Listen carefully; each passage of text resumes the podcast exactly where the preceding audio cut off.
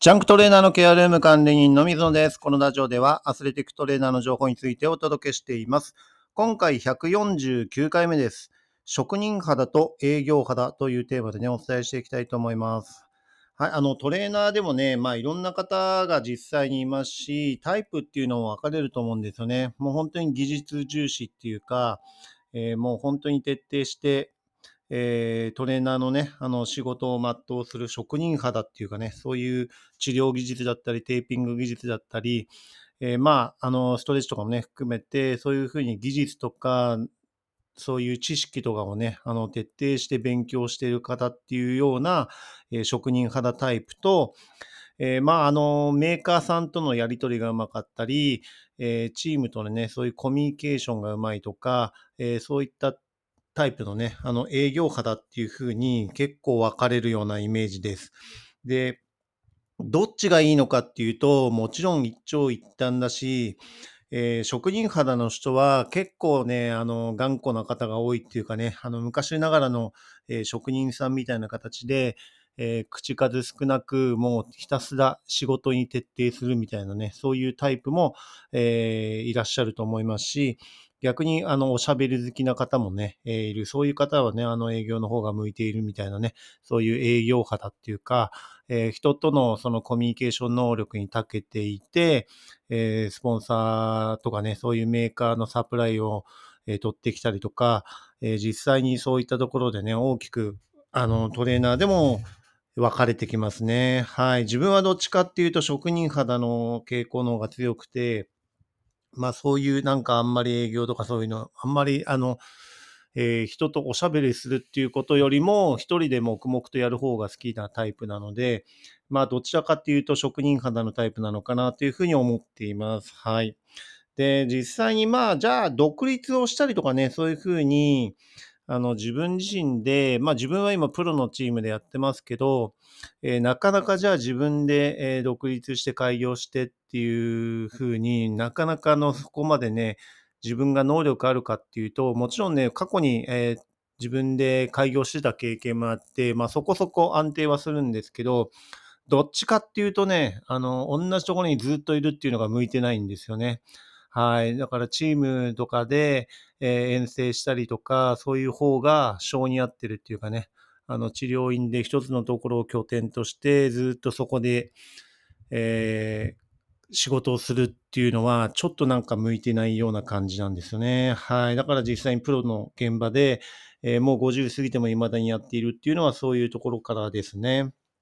で、実際にじゃあ自分で、えートレーナー、ね、プロのチームを終わった後とか、あの、各々目標にしているところとかがあると思うんですよね。で、技術的に長けてる人とかであれば、えー自分で治療院とかそういう接骨院とかね、あの、そういうふうに経営を、方を考えるっていう方も多いと思うんですけど、えーどちらかといったら営業肌のタイプの人の方が経営とかそういうのは向いているのかなっていうふうに思います。はい。トレーナー自体がもうそういう仕事という形でね、どちらかというと、えーなんていうんですかね、職人的な、あの、ところの方がね、あの、感覚的に強い方が多いと思うので、まあ、経営としてじゃあどこまでうまくいくかっていうと、えーそこら辺はね、あのー意外と限界はあるように感じます。えー、1店舗でね、あの治療院とかをやる分には全く問題ないと思うんですけど、複数の店舗を経営して、えー大企業に成長させるっていうのはね、トレーナーとかはそんなに、あの、元々のね、性質的に向いているようには、なんか思えないように感じています。はい。なかなかそういう方がね、自分の周りにもいないっていうので、イメージができないっていうのもそうなんですけど、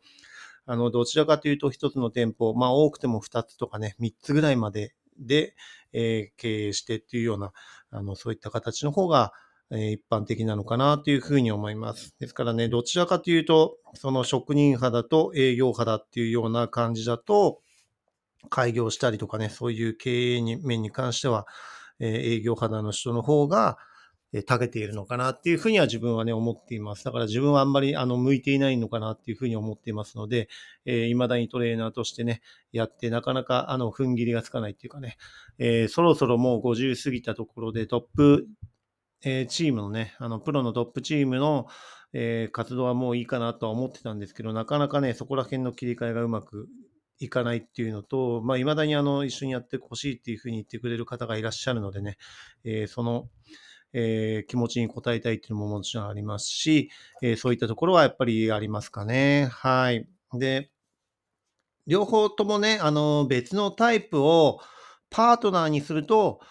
うまくいくのかなっていうふうに思います。職人肌の人は、そういった、え営業のとかね、コミュニケーション能力とかが長けているマネージャー的なね、え存在の人と一緒に、えパートナーを組んでやると、経営とかが非常にうまくいくのかなというふうに思います。で、営業タイプとかがね、長けて、えーそういったところでね、あの人脈とかもひどい方は、職人の人を身につけて、職人タイプの人、えーそういう人を身につけて、えー事業をね、拡大していくっていうのもトレーナーのね、その後の将来としてはいいのかなというふうに思いますね。はい。ですから、組織としてうまくいく形に持っていくには、一人でやるよりも、そういったパートナーをね、あの違った自分のタイプと違う方と、えー一緒にやるっていうのは、一つありなのかなというふうに思います。やっぱりね、あの、同じ系統のね、方とやってしまうと、何かあった時に、あの、うまくいかないとか、やっぱり、え出てしまいがちなのかなというふうに思います。で、ただでさえトレーナーって、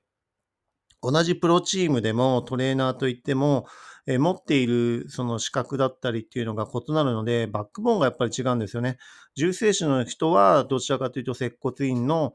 えー方にね、あの移行したいと思ってるし、鍼灸マッサージの人っていうのはどちらかというと治療院、え保険適用というよりも治療院というような形で独立したいと思っている方もいらっしゃると思うし、え PT の方は、まあ、基本的に病院ベースかもしれないですけど、最近パーソナルトレーナーとかね、そういったトレーニング指導とかも含めた、えーリハビリとかそういうサポートをするっていうようなね、形になっていったりします。アスレティックトレーナーの方っていうのはどちらかというと治療技術っていうよりは、えースポーツ現場に出るっていうような形が多いのでね、あの、そういった部分で、えー独立するっていうよりも、どこか企業に働い勤めてたりとかした方が安定しているのかなっていうふうに思いますね。はい。ですからトレーナーと言ってもいろんな、えー形があるので、えーそういった部分でね、あの職人派だと営業派だっていうふうに自分はどちらが、えー合っているのかなっていうのを、え見極めながらも、えーうまくね、あのパートナーを見つけて、えートレーナー人生、えーその後のね、え自分自身のやりたい目標、目的、え夢とかね、そういった部分で、え独立するっていうところも一つですしね、あの、いい形を作って、えいければなというふうにね、思っています。はい。なかなかね、あの、こういった部分でね、自分自身で、えーまあ自分はプロチームでね、トレーナーとして活動していますけど、なかなかプロチームでじゃあずっと一生食べていけるかって言ったらなかなか限界があると思うんですよね。えーどちらかというとやっぱり肉体労働の仕事になるので、